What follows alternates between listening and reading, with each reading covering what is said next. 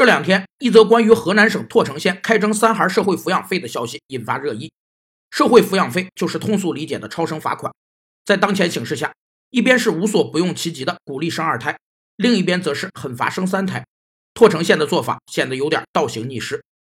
不对具体事务进行调查研究，只是生搬硬套现成的规则和概念来处理问题的思想作风，被称为教条主义。其主要特点是把书本和理论当教条，思想僵化，不从实际出发。反对具体情况具体分析，教条主义的本质是一种僵化的态度，需要坚决抵制。首先，人性是反教条主义的最根本力量；其次，实践是反教条主义的根本前提；第三，理论战斗是反教条主义的重要手段；第四，发挥能动是反教条主义的基本方法；